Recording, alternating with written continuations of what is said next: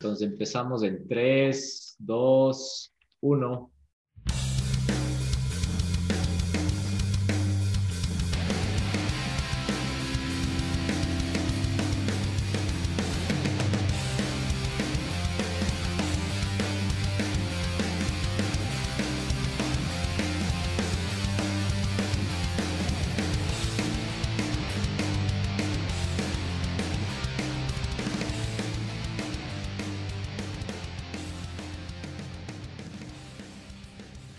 Comenzó, comenzó, comenzó la huevada. ¿Qué tal? Muy buenas tardes, días o noches, de donde quiera que hayan puesto play a este humilde podcast. Hoy, una fría tarde quiteña, nos acompaña nada más y nada menos y nada más que Mónica Mancero. Bravo. Así que nada, vamos a comenzar con una batería de preguntas porque nada, yo a mí me gusta mucho el cine y hoy tener frente a frente, virtualmente, entre paréntesis, a una directora y actriz de cine es como aprovecha, loco. Así que, ¿qué onda? ¿Cómo estás, Mónica? ¿Qué tal? ¿Cómo te baila? Bien, muchas gracias por la invitación. Y bien, todo bien aquí. Chévere de estar aquí. ¿Dónde estás? ¿Estás en Quito, en Guayaquil, en Ecuador? ¿Dónde te ubicas ahorita? Estoy en Ecuador, pero no vivo en Quito y prefiero no decir dónde, ya a ustedes por privado les digo dónde, pero, pero sí, no, no, A ver, una pista, Sierra, Costa, Oriente. En el noroccidente. Ya, listo, no se diga más.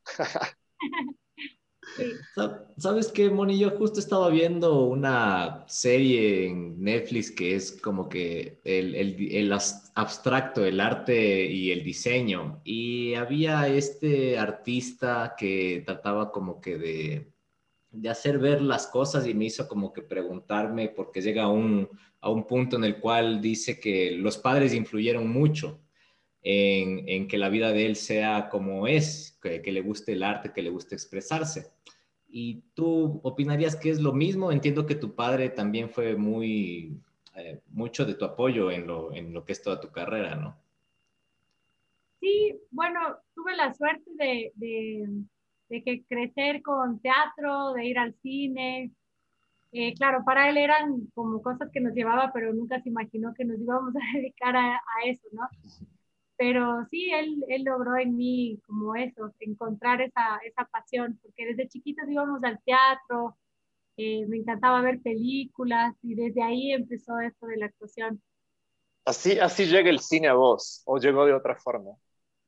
No, así, con él. Eh, él, él, nos llevaba desde chiquitos al cine y me acuerdo que a veces, no sé, no sé si se acuerdan en esa época que daban dos películas seguidas en, en los cines bueno, no sé si tengamos la misma edad, pero bueno, en mi época daban dos películas seguidas en, en el cine.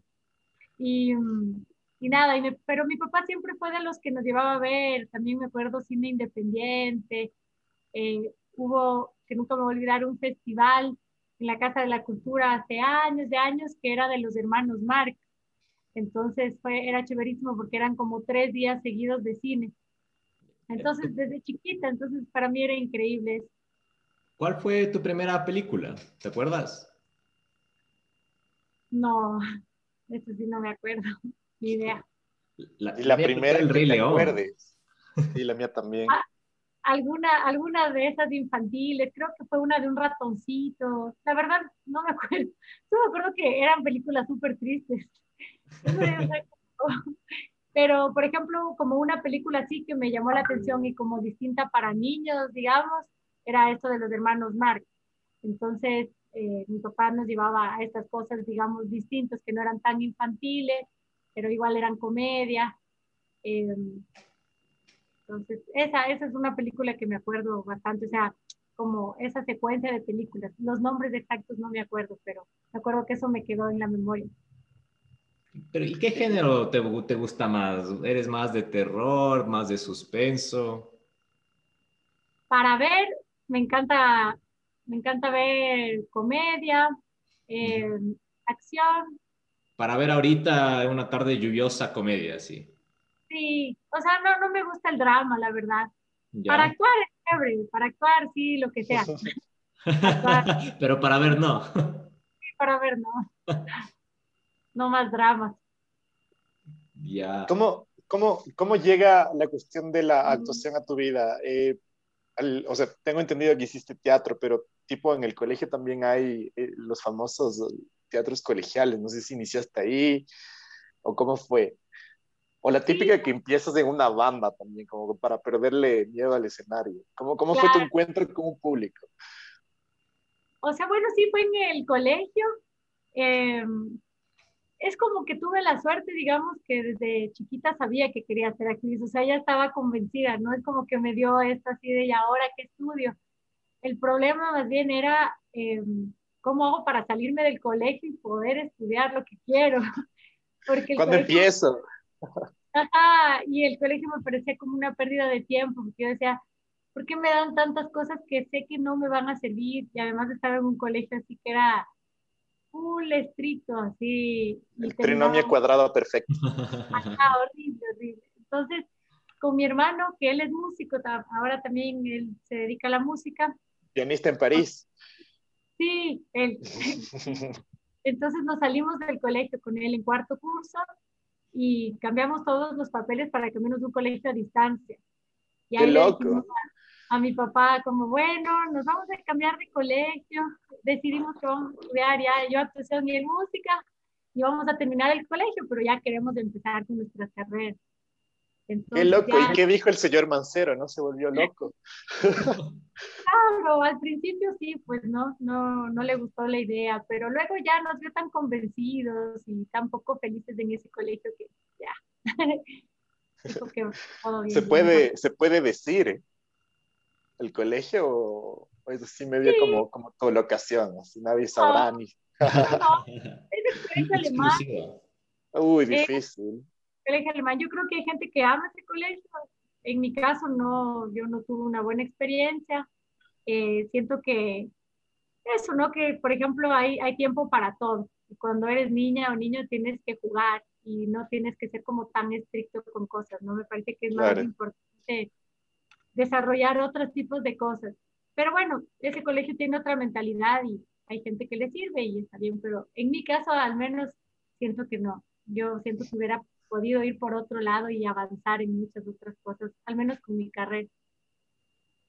Belleza. Había una historia que comentaste en una entrevista y era de que después de la función, ¿no? Una señora se corrió hacia ti, o sea, te abrazó llorando y te agradeció porque le abriste los ojos. ¿Y has sabido algo de esa señora? ¿Te ha sucedido nuevamente algo parecido? Bueno, no, lo, lo, lo lindo de, de, ella fue que se acercó, me abrazó, pero fue por agradecimiento para, porque ella como que supo lo que pasaba en los centros de rehabilitación como que no sabía lo que pasaba en los centros de rehabilitación. Entonces, eh, eso fue lo hermoso, ¿no? Como que dije, bueno, la película logró el objetivo, ¿no? Y es que se sepa y poder evitar los internamientos en los centros de rehabilitación. ¿Te, eh, ¿Te cogió de sorpresa o te imaginaste algún rato que alguien iba a hacer algo así? Claro, una catarsis de esa magnitud debe ser bien como emocionante para el que la produce, ¿no?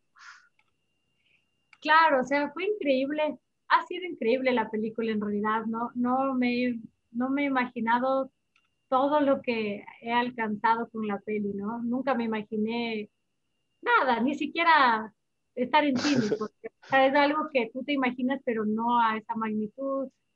Y el estreno igual, o sea, fue muchísima gente, la gente se ponía de pie, todos llorábamos, o sea, fue como súper, súper emotivo. Entonces, la, peli me sigue trayendo hasta ahora sorpresa. Espera, yo quiero, tú estás como que contando el, el, como un backstage de, de, de, la peli, pero yo quiero saber más, más como la previa, cómo, cómo, cómo es la idea creativa en un director, cómo te nació la idea, cómo va evolucionando, cómo le, de a poco le vas dando vida, o sea, cómo, cómo fue tu primer paso en respecto a eso, porque esa no fue tu primera película, ¿o sí? ¿O fue la segunda, puede ser?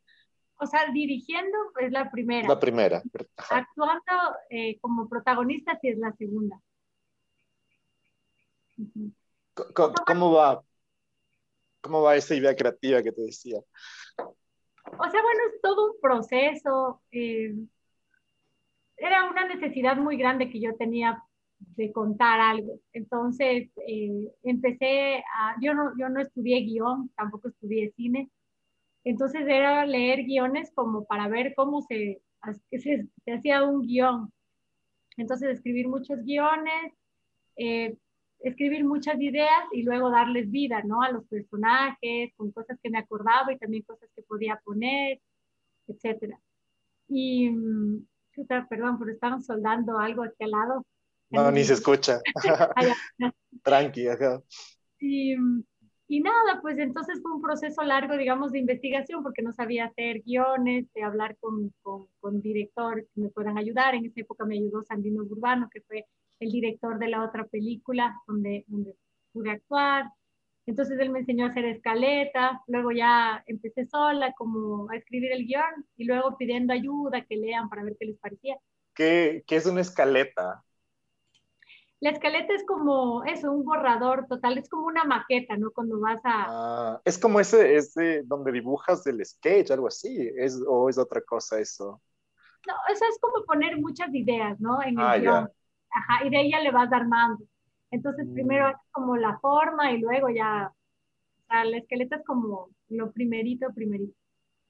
Como tener mm. idea de cuántas escenas, etc. Ahí le vas después ya desarrollando. ¿Cuándo, ¿cuándo decidiste que, que, esta peli deba tener más realidad que ficción? Eh, cuando ¿Cómo hiciste para mezclar? Cuando hice las investigaciones en los otros centros de rehabilitación, eh, ahí me di cuenta que, que era, o sea, que aunque parecía ficción, pero todo es real, porque las historias que me contaban eran aún más fuertes de lo que cuenta la peli. Entonces, ya digamos que no hacía tanta falta poner tanta ficción, porque ya la misma realidad ya era muy dura. Era tan, rozaba tanta la, la incredulidad que, qué loco. ¿Cómo, cómo, cómo también no sé, eh, ahora, ahora trato de, preguntarte en el rol de actriz, más que nada, ¿no es cierto? O sea, la dirección es, una cuestión muy diferente a la actuación o alguna vez conjugas el papel de director y de, actriz, o sea, tú mismo te corriges, ¿cómo funciona eso? Y también te quería preguntar también en el tema de, te aparezco el CNE con estas preguntas. eh, Mejor responde la primera. bueno, dirigir, eh, te toca primero como estar súper convencida de lo que quieres. Y como, porque si empiezas a oír muchas opiniones, te friegas ahí. Porque Eso te vuelves dictador ahí. Te toca un poquito, sí. Porque obviamente, y no es que lo hacen, o sea, con maldad ni nada, al contrario, pero imagínate cada, cada persona piensa distinto y lo que para mí me puede parecer bien, a otra persona le puede parecer que le falta otra cosa y otra cosa. Entonces yo me basé bastante en el criterio de mi hermana, que ella estuvo conmigo en todo, en todo el rodaje, casi todo el rodaje. Entonces yo me, le preguntaba a ella, si es que como cosas. Eh, pero tomaba las decisiones. No sé, es como algo que sientes, como cuando, no sé, como cuando haces algo y dices, es así, y vamos, y hay que seguir. O como cuando tienes esta cosita que dices, no, no me convence tanto, entonces ahí repetía las escenas. Pero más es de sentir, digamos. Y, cuando eres la... no, dale, Lucho, dale. Comentabas algo de tus... Eh, que te fue muy difícil el tema de recaudar fondos para realizar la película y de buscar auspicios. ¿Hay una recomendación o nos puedes como que dar unas recomendaciones para novatos al momento de, buscar financiamiento? ¿Qué aprendiste y cuáles fueron tus errores? O sea, aprendí que es algo triste, pero que en el Ecuador no hay apoyo para proyectos de ningún tipo artístico. No hay presupuesto para la cultura en esta patria. No, no porque no les, no les interesa. Entonces aprendí que debemos unirnos y, hacer relajo para poder tener derechos, para poder exigir y para poder, o sea, es como, es evidente y es obvio que, el arte y la cultura es fundamental y además que también da plata al Ecuador, o sea, no es como que no da plata al Ecuador. Eh, pero bueno, también es un desgaste, imagínense hacer entender eso si todavía no tenemos ni siquiera buena salud el arte, cuándo llegará. o sea, lo que estoy convencida es como la creatividad, ¿no? Poder usar la creatividad para lograr conseguir financiamiento, hacer fiestas, no sé, bueno, en esta época ya es muy difícil, pero, pero darte las formas de poder sacar, no depender justamente del Estado, no depender de empresas, porque si no puede ser muy frustrante y desgastante. Entonces, como ideas y cosas que te puedan ir generando dinero, ir solventando eh, eso, las cosas que necesitas inmediatamente, digamos. ¿Y qué hacías tú? ¿Con qué ideas te topaste para, para realizarlas? Uf, que no hice. O sea, verás, primero, o sea, obviamente toqué todas las puertas que se pueden imaginar, de bancos, de todos los lugares donde era imposible que no tengan dinero. Pero era como poner un cassette así y como que se repita lo mismo que te decían. O sea, a mí me daba risa, me daba ganas de, de filmar solo para tener... de hacer una película de cómo conseguir financiamiento. backstage del backstage. Era impresionante, o sea, repetían lo mismo y lo mismo y lo mismo. Es como lo típico, acabamos justo de dar financiamiento a otros siempre. No, es que ahorita estamos, imagínense, el país, el país siempre ha estado mal para ellos, ¿no? Entonces, nunca, nunca va a haber dinero. Ahora no me quiero ni imaginar qué, qué nos dirán. Eh, pero bueno, ¿qué se puede hacer? O sea, a ver, primero yo, hablaba, yo hablé con una productora, una productora que creyó en el proyecto, entonces desde ahí también depende la historia, ¿no? Que, que quieras contar. Entonces, bueno, gracias a esa productora logré hacerlo, porque gracias a ellos me, me prestaron la cámara, eh, las luces, etc. Em, y de ahí hablar con cada uno de, de, la producción. Hablé con todas las personas que salen en la peli una por una, contándoles del proyecto, diciéndoles por qué era importante para mí, por qué era, por qué era importante contar esta realidad. Entonces así poco a poco fui juntando a toda la gente y después hice como una negociación y era que en taquilla, lo que se gana en taquilla se repartía para todos, ¿no? En porcentajes, obviamente dependiendo de la participación de cada uno y cada uno. Em, entonces, digamos así, o sea, ahí es lo que te digo, o sea, tienes que ir viendo formas de cómo puedes recompensar a las personas. Obviamente, si pudiera, si tendría plata, jamás volvería a hacer algo así, porque es demasiado estresante también, ¿no? Es demasiada responsabilidad y me di cuenta que obviamente sí necesitas de ley dinero para poder solventar tantos problemas, además que, que hay en el rodaje, ¿no? Pero eh, hubo algún momento en el que dijiste, chuta, eh, ya nada, ya estoy como que tal vez a un cuarto o a la mitad y saben que ya váyanse nomás a la casa, voy a pegar una película de comedia, voy a descansar, nos vemos. Muchas veces. La peli me demoré 10 años. O sea, imagínate que antes yo la iba ya a filmar, tenía todo el equipo, tenía los actores, las actrices, tenía el auspicio, que me habían dado 50 mil dólares para poder filmar la película. Y eh, días antes se cae el auspicio, días antes del rodaje. Entonces ahí se paró la peli por dos años, o sea, ahí sí fui y dije, esto no es lo mío, es demasiado tiempo perdido, demasiado desgaste físico, emocional, psicológico, todo, ya no quiero saber nada y dejé la peli ahí. Eh, y después volví, luego de dos años agarré fuerza y dije, voy a contar la peli como sea. Y, y era, es, es eso es lo que te digo, es la necesidad. Entonces, si no me prestaban cámaras, lo grababa con un celular. O sea, como sea. Y es lo que les decía a los actores y a las actrices, si ustedes no quieren, yo grabo con maniquí. O sea, es como, no importa, ¿me entiendes? Pero tengo que contar esta historia y ya no, no, nada que me detenga. Y bueno, se fue abriendo las puertas, digamos, la gente empezó a creer en el proyecto y bueno, logré tener el equipazo que, que conseguí. O sea, tú, tú mismo hiciste el casting, ¿no es cierto? Casting también se aplica a, al camarógrafo, al, al, vestuarista, todo eso es un casting, ¿no es cierto? Solo se enfoca en los actores y actrices. O sea, casting, claro, se llama más como, como a los actores y eso, y lo otro vendría a ser como entrevistas, o no sé. Eh, mm. Claro, es más como eso, como entrevistas de trabajo, digamos, como ver la...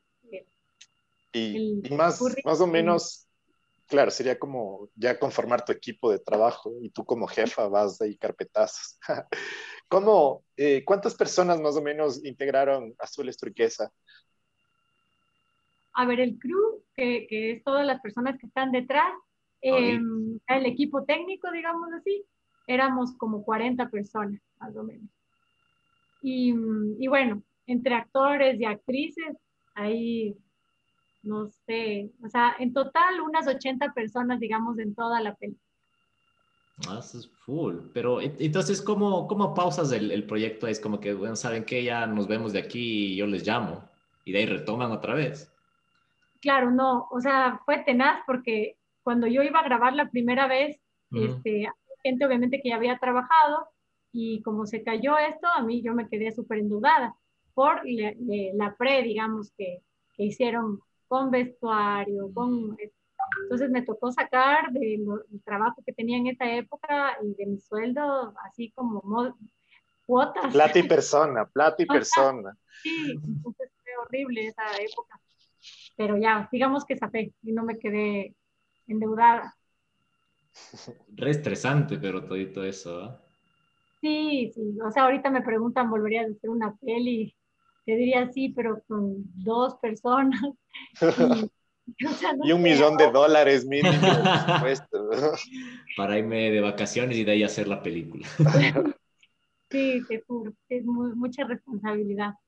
¿Te, ¿Te, afectó algo en la parte tal vez emocional? Eso. Me imagino que es muy, muy cansado, muy estresante con lo que mencionabas, Chuta, es como que creo que ya te dan la, todo para hacerte el sueño, de ahí me dijiste que te quitaron el auspicio, ¿Qué, ¿Qué, pasó? ¿Cómo te sentiste con todo eso? Lucho, eso, eso justamente nos preguntaba en Instagram, acá decía, alguien salió lastimado psicológicamente en el rodaje. o sea, claro, durante el rodaje también, o sea, bueno, antes del rodaje, o sea, cuando pasó esto que se cayó el hospicio, claro, me dio un bajón horrible, o sea, yo dije, ya, me tengo, o sea, ya pensaba hasta dedicarme a otra cosa, o sea, porque dices como tus sueños, todo lo que has, o sea, querido hacer. Siempre hay, y ese es el problema creo de los artistas de aquí, o sea, siempre que nos queremos dedicar al arte, siempre pasa algo o nos toca conseguir todo a nosotros. Entonces, si haces una obra de teatro, te toca producir la obra, el guion, eso, y, y no porque no existan guionistas o productores y eso, sino porque no hay financiamiento. Entonces es como raro. Entonces sí fue un bajón terrible. Y en el rodaje también hubo peleas y todo, normal, como, como en todos los rodajes. Imagínate estar un mes eh, trabajando 8, a veces 12 horas todos los días. Entonces, sin plata, resolviendo, imagínate, se acababan las baterías de los micrófonos. ¿De dónde, ¿De dónde sacas la plata? O la comida, por ejemplo. Teníamos mil dólares para todo el mes dar de comer. Para las colaciones. a todas las personas, imagínate, era, era demasiado, pero ahí zafamos, teníamos reuniones donde... Arroz y atún a todos. No, éramos Llegaba... vegetarianos el rodaje, no alcanzaba Oye, ¿qué, o sea, perdón que te, te, esté en este punto, pero ¿qué, ¿qué te hizo seguir entonces? porque cualquiera hubiera dicho, sabes qué, eh, tienes razón, voy a hacer otra cosa, lo que acabaste de decir, pero ¿qué es eso que le falta a la mayoría de personas que emprenden o hacen un proyecto y, y, lo dejan? ¿Qué, ¿Qué, qué, tuviste tú? Creo que fue creer, o sea, creer tanto en la historia, creerla, o sea, ver tanta injusticia sería, hubiese sido como cómplice de callarme todo, todo lo pasado, o sea, todo lo que vi, viví, todo lo, lo que también me pasó a mí. Entonces, era como, no, no podía quedarme callada y, y, la única forma, porque también sabemos cómo funcionan aquí las leyes, sabemos la justicia que existe aquí en el Ecuador. Entonces yo decía, la única forma que puedo contar esto masivamente es a través del arte, ¿no? a través de algo que yo amo hacer, que es actuar. Entonces eso es como esa espinita, ¿no? Que decía, no, o sea, no, hasta que no esté, no voy a dormir tranquila. Y esa, eso creo que es la, la fuerza que pasaron los años, pero que seguía ahí todo el tiempo. Tengo que hacer, tengo que hacer, tengo que hacer, tengo que acabar. Puedes, o sea, sin riesgo de caer en spoilers, puedes contarnos tus tres escenas favoritas de, de tu peli. Tres escenas. A ver, como actriz, eh, me gustó mucho poder hacer la transición en el psiquiátrico, ¿no? Cómo, cómo cambia Isabela.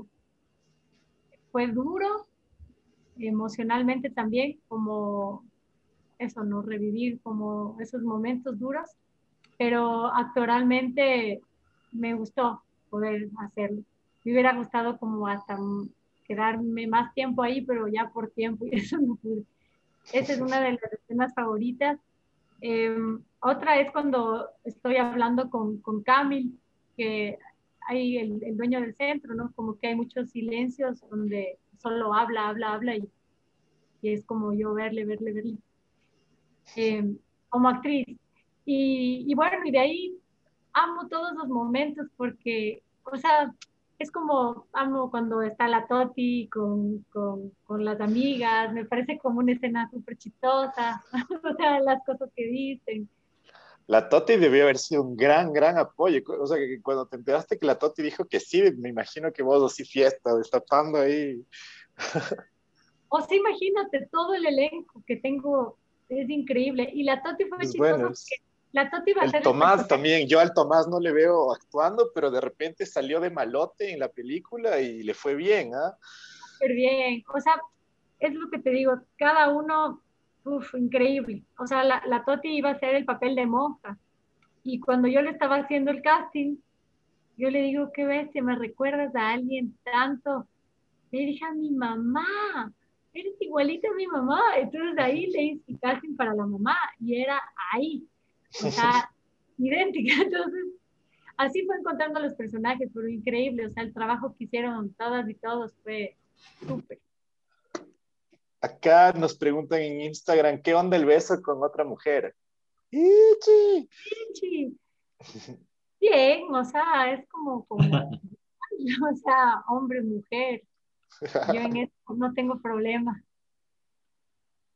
Pero claro, es meterse en el papel, ¿no? Supongo que por ahí va la pregunta.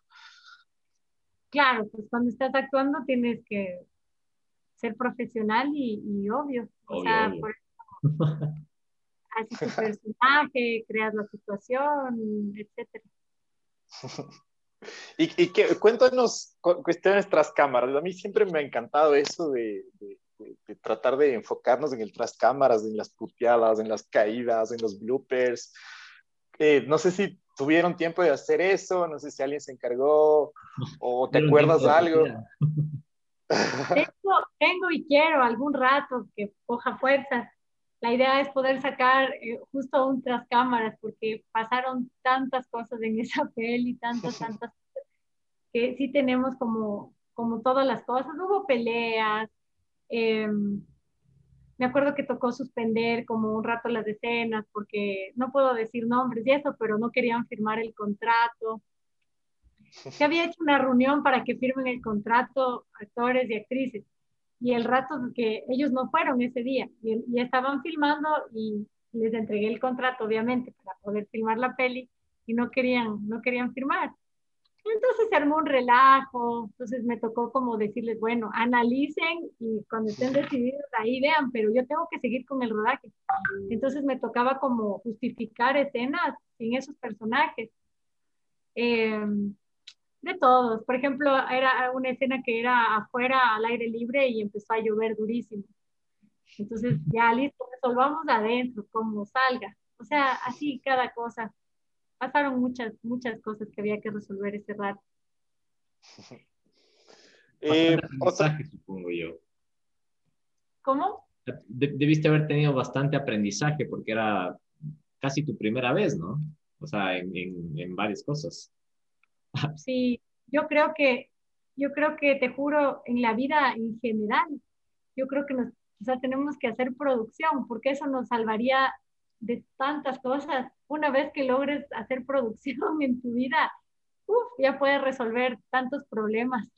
Ya, ya, ya te has graduado, de la vida.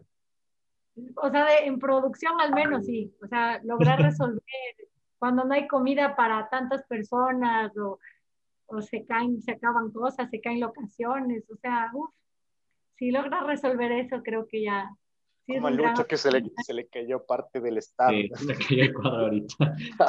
Quería saber si es que desde ese entonces ha mejorado la situación de los actores, las actrices de Ecuador, que también mencionabas que era difícil y hasta cierto punto eh, frustrante ver cuando hacen este tipo de producciones y no contratan a, personas que han estudiado eso, ¿no? Como tú.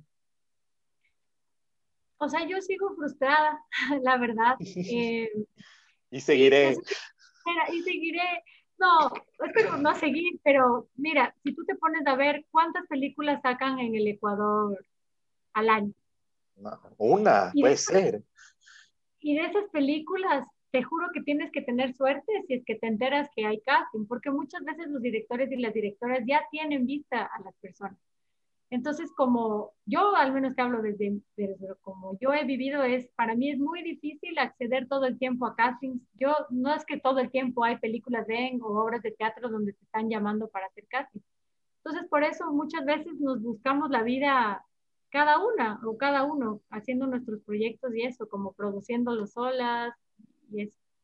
Entonces, yo no siento que haya mejorado ¿Qué contratan más? Eh, ponte, hacía como que un ejercicio de comparación para personas que quieren sacar marketing, digamos, y contratan influencers. Y entonces no siempre es relevante con lo que ellos quieren hacer, pero la única excusa que tienen para contratarles a ellos es que jalan público, nada más. Eso sucede también en la, en la parte del cine del Ecuador.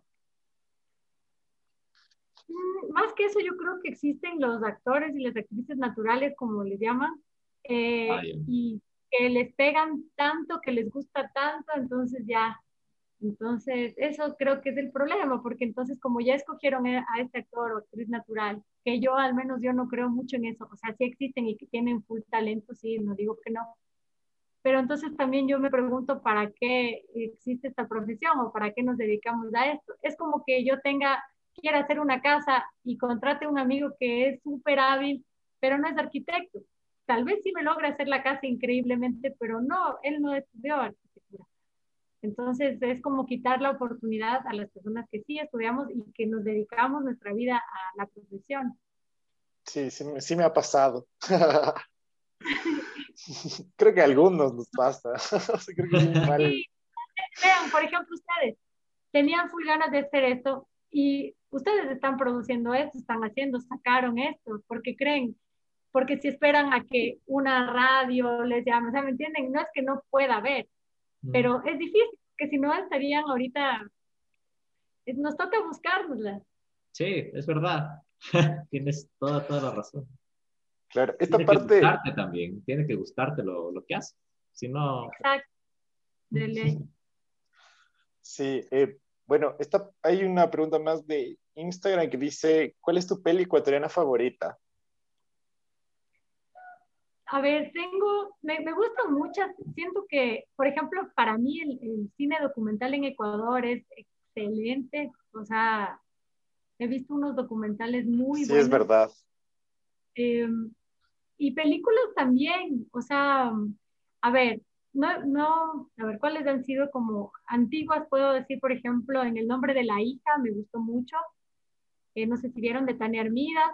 Eh, me gustó, ¿cómo se llama esta? Que me parece una idea increíble.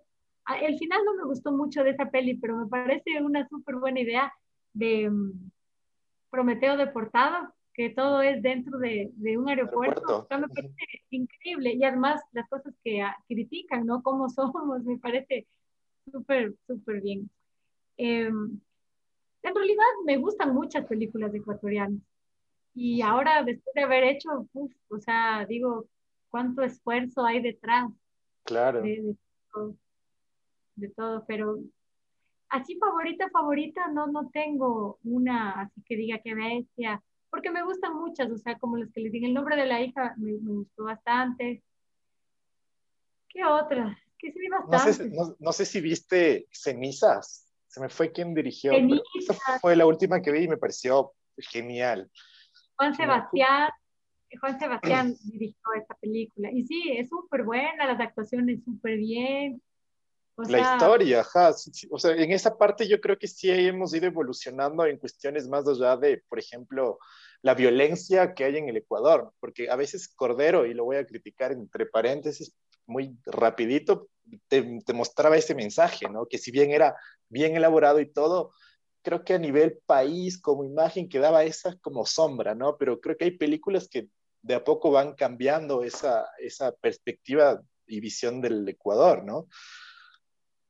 Total. O sea, yo creo que, por ejemplo, hay historias súper contundentes, ¿no? Y creo que eso es lo que hace la película. Porque hay muchas películas súper bonitas eh, físicamente, con muy buena fotografía y todo, pero la historia como que a veces no, claro. no sé, como que no te deja nada. Pero Debe haber un complemento equilibrado de eso, historia y, y, producción, ¿no? Sí, los documentales me encantan. Por ejemplo, ay, no estoy segura del número exacto, no sé si es 38 minutos, ojalá no me equivoque, pero bueno, es de, es de Javier eh, Andrade, no sé si vieron, después del terremoto. Ah, sí, la que le entrevista como a su familia es, ¿no? Sí, me encantó sí, sí, sí. documental. Está igual María Fernanda Restrepo, o sea, a lo ves, hay documentales muy, muy buenos. Mónica Mancero separa una clase de 30 alumnos de primero de Universidad de Cine. ¿Qué les dice? El cine para mí es conocimiento, es poder, eso, como conocer historias, también conocer lugares donde tal vez nunca pueda ir. Eh, es de eso, es conocimiento, es diversión, es emoción, es, es todo, es hermoso, sí. es como parte de mi vida. Es increíble. Y nada, para finalizar, eh, nada, agradecerte por, por, por, este espacio que nos diste. Fue muy bacán conversar contigo y, si tienes algunos proyectos ahí en mente, chismea, si hay teatro, si tienes, no sé, por ahí alguna, alguna rutina virtual en la que, la que podemos compartir con los que nos escuchan. De una, vacancísimo. Más bien, gracias a ustedes y muchísima suerte. Sigan así. Vamos sacando proyectos. contra viento y marea. Podemos ser extras tuyos, ojo, el Lucho salió ahí de extra en el puff. De una, buenísimo, claro. Hecho, que verás. Entonces no se olviden de seguir a Mamá, tenemos podcast en las redes sociales y nos vemos en la siguiente.